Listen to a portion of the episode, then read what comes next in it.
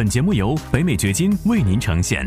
获得更多信息，查看过往节目，请前往 YouTube 频道“北美掘金”永明优。说一个很重要的概念：美国的三线城市是房地产投资的宝藏。我知道这句话乍听起来，很多人都会觉得难以接受、难以理解。从表面上看，它是讲不通的，因为在最普遍的认知里面，大家的想法是：买房，我难道不应该往大城市去买吗？哪里人多往哪里买，哪里人口增加的快我往哪里买。因为一般我们说投资一个区域，我们要看这个地方是不是人口在增长。实际的操作当中，你看有多少人一听到购买房地产、投资房地产，首先想到的是纽约、洛杉矶、旧金山、奥斯汀这些地方。听我解释，我很快要跟你讲为什么三线城市。才是投资者真正应该关注的区域。欢迎来到黄永明先生的北美掘金秀。无论你是哪种角色，生意人、职场人、学生、父亲或是妈妈，你希望获得更高的收入，建立自己的财富，获得财务、时间和地理自由。为什么？因为你想要照顾好自己，照顾好你的家庭，照顾好你的员工。你想要有更多的机会旅行，更多的时间陪伴身边人。如何做到？这是一个价值百万美元的问题。北美掘金秀就要告诉你这个问题的答案。为了解释这个概念，我们要从一个很重要的词来说起，这个词就是风险。我相信没有投资者做投资的时候是追求风险的，大家都想要避免风险。那风险它是怎么来的？你首先你得能看得到这个东西，你才能够避免它，对不对？一个东西，比方说，你走在路上，有车辆行驶过来，正常情况下你是能够看到这辆车的，你能够把这个车给躲开，所以你是能够避免风险的。但是我们假设说有一辆车是隐形的，你看不到它，如果你看不到它，你就躲不开它。就像很多人看不到他自己天天想要存啊存啊存存的那些货币，存的那些政府发行的钱，其实是在快速贬值的，那他就躲不开这个风险。你想要躲开一个风险，你首先得能够看到它，你无法躲避开你看不到的东西。房地产投资的风险。来自于哪里呢？来自于你不能够控制的东西。记住，如果一个东西你没有办法控制，那么它是有风险的；如果一个东西你没法控制，那么它是有风险的。我再重复一遍。好，那现在让我问你：假设说你是一名农民，以下什么事情是你能够控制的？什么是你没法控制的？你去。播种、浇水、施肥，还有天气，这四样哪些是你能够控制的？哪些是你没法控制的？播种、浇水、施肥这三样是你能够控制的，天气是你控制不了的。那与此相似，在房地产市场上，房价的上涨是你能够控制的吗？你不能。租金的上涨是你能够控制的吗？你不能，但是你看，很奇怪的是，为什么大多数人总是想靠着房价上涨来赚钱呢？靠着一种自己没法控制的东西来赚钱，这是很奇怪的一种想法。人们总是想找哪个地方房价涨得快，我就投资哪里。租金也是同理，虽然可能看租金的人少一些，但是。过去一年，美国的租金涨了很多，所以我相信也会有一些人开始去预测租金上涨。明年租金涨幅是多少？我现在投资的这个房产，现在我一个月能收两千美元，到明年我能够收到多少钱？开始有人去算这个账，想这个事情。甚至你在买房的时候，你的经纪人也会跟你说，类似于下面的这番话，那就是。这个房子买下来，可能第一年你没有什么正的现金流，甚至你的现金流是负的，但是没有问题。你记住，现在租金是在上涨的，所以一年之后租金涨上去了，你就是正的现金流，你就是赚的。我们来想一想，这样的话，这样的说法当中有什么问题？问题就在于你是拿未来的一个数字来考虑自己能不能赚钱的，而未来的这个数字恰恰又不在你的掌控当中，不在你的控制当中。你说你现在把房子买到奥斯汀，你现在把房子买到纽约，买到洛杉矶，后面房价涨了，有没有可能？那有可能。你买在任何一个大城市、一线城市、二线城市，租金后面上涨有没有可能？有可能，但是也可能不涨。不管它涨还是不涨，这都不在你的控制当中。人们用人口增长去预测房价，预测。房租的上涨，记住这是猜测，英文叫 speculate。只要是猜测就有风险。为什么银行在贷款给投资者的时候利率要高一些？就是因为他认为这是一种存在风险的行为，所以你要付更多的成本来借这些钱。你的计算如果是基于未来的。而不是基于当下的，这个就叫做猜测。当然，前面咱们说你不可以控制租金，也不是说绝对不可以控制。有一些机构投资者，他把一个区域的投资房买的差不多了，占的比例非常高，那它确实是可以控制租金，这是例外的事情。我说的是一般情况下，我们投资比较少的情况下，尤其是你刚刚开始做你的房地产投资的时候，你买你的第一套、第二套、第三套。投资房，租金是你能够控制的吗？租金是你不能够控制的。房地产当中可以控制的东西是什么？是你去找到存在定价偏差的房源和当前的市场租金。注意，这个当中有两个关键词，一个叫做定价偏差，一个是当前的市场租金。我们很快要来讲这两个概念分别是什么意思。定价偏差是什么呢？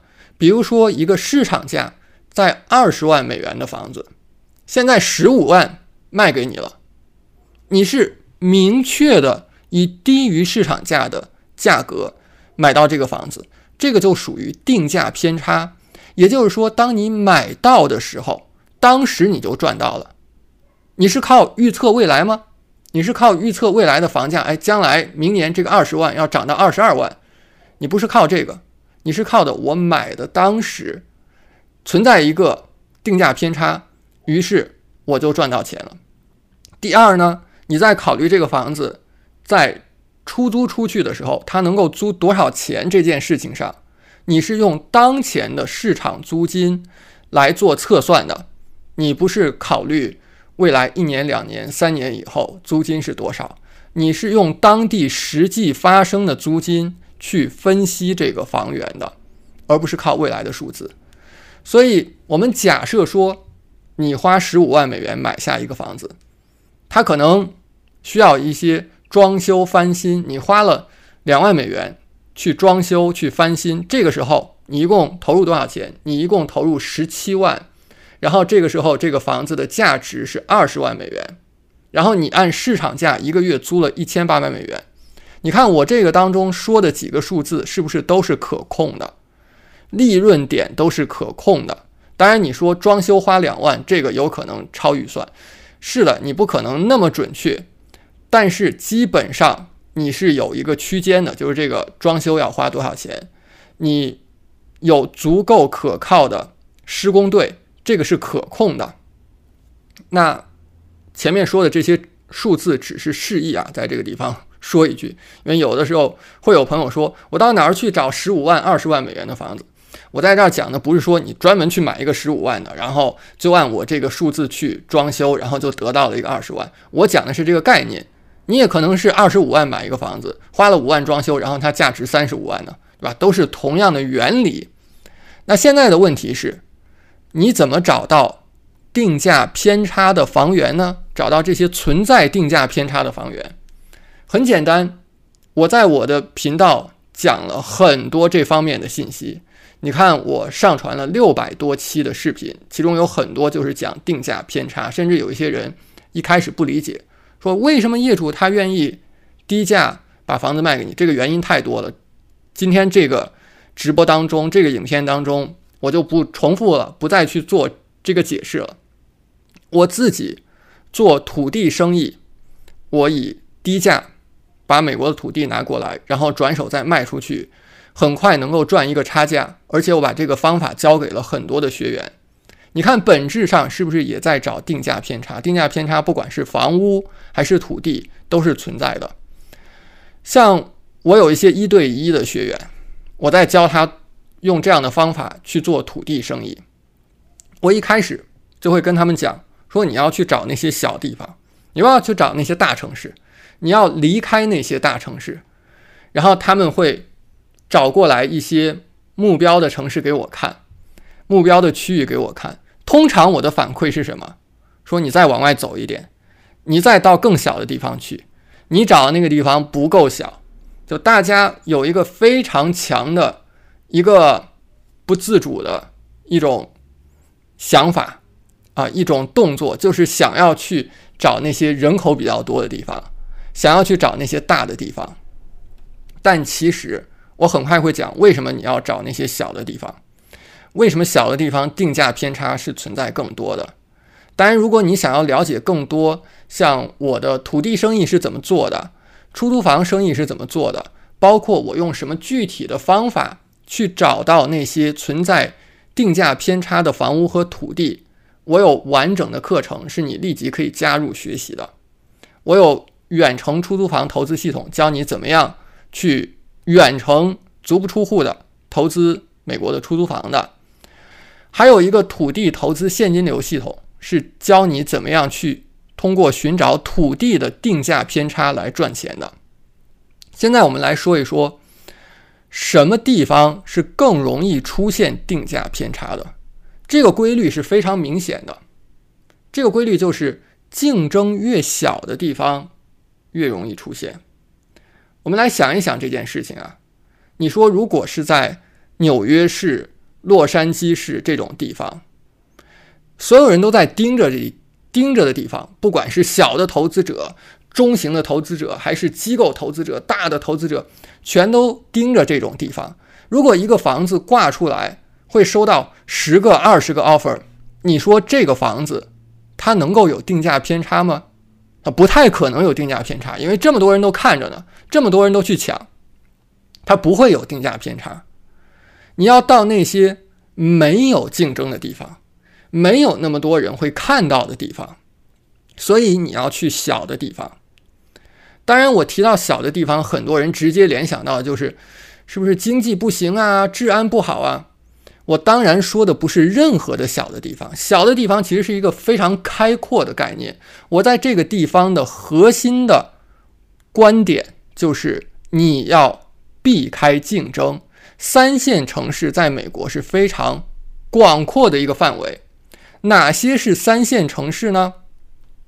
答案是除了一线和二线之外，其他全都是三线城市。那现在问题是一线、二线城市有哪些？一线城市是像纽约、洛杉矶、旧金山、华盛顿特区、波士顿、西雅图这样的地方属于一线城市。二线城市呢是像奥斯汀、丹佛、芝加哥、达拉斯、亚特兰大这些地方属于二线城市。你把这些城市刨开了之后，其他的全都是三线城市。我自己做的房地产投资全都在三线城市，没有在一线、二线城市。为什么？我喜欢做自己能够控制的投资。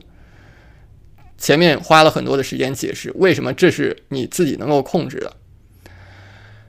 另外就是，你看我为什么喜欢投资房地产？我不去投资股票、债券，也是因为我喜欢做我能够控制的投资。你自己做房地产，你是能够控制它的。你去做那些金融投资，那个不受你的控制，就跟天气一样，它不受你的控制。这也是为什么你看我一般不太关心房价的涨跌，因为房价的涨跌不是我能够控制的事儿。不要去太着迷于自己不能够控制的事儿，因为当你去着迷于自己不能够控制的事儿，它只能让你少赚钱，而不是多赚钱。因为当你去看房地产的时候，你说：“哎，我什么时候等着房价跌，然后我去买房？什么时候等着房价高了，我去卖房？”那么你要么是等等等，然后错过了机会。很多人可能从二零一五年、一六年就开始等着房价下跌了，到现在都没有跌。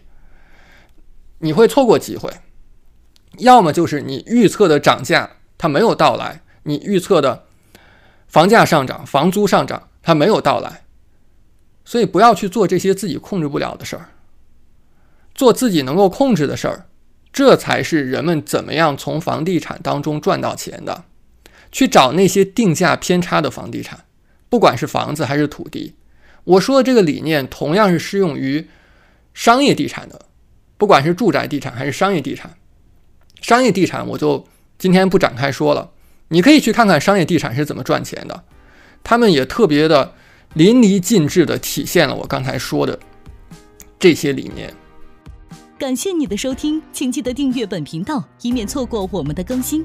节目嘉宾言论仅代表个人立场。记住，如果你需要法律、税务或投资建议，请咨询具有专业资质和能力的人士。完整的免责声明和使用条款，请移步我们的官方网站永明优点 com 查看。如果你想要获得更多有价值的信息，也欢迎前往我们的 YouTube 频道北美掘金永明优，在那里你可以看到本节目的视频版以及更多新鲜内容。再次感谢您的收听，我们下期再见。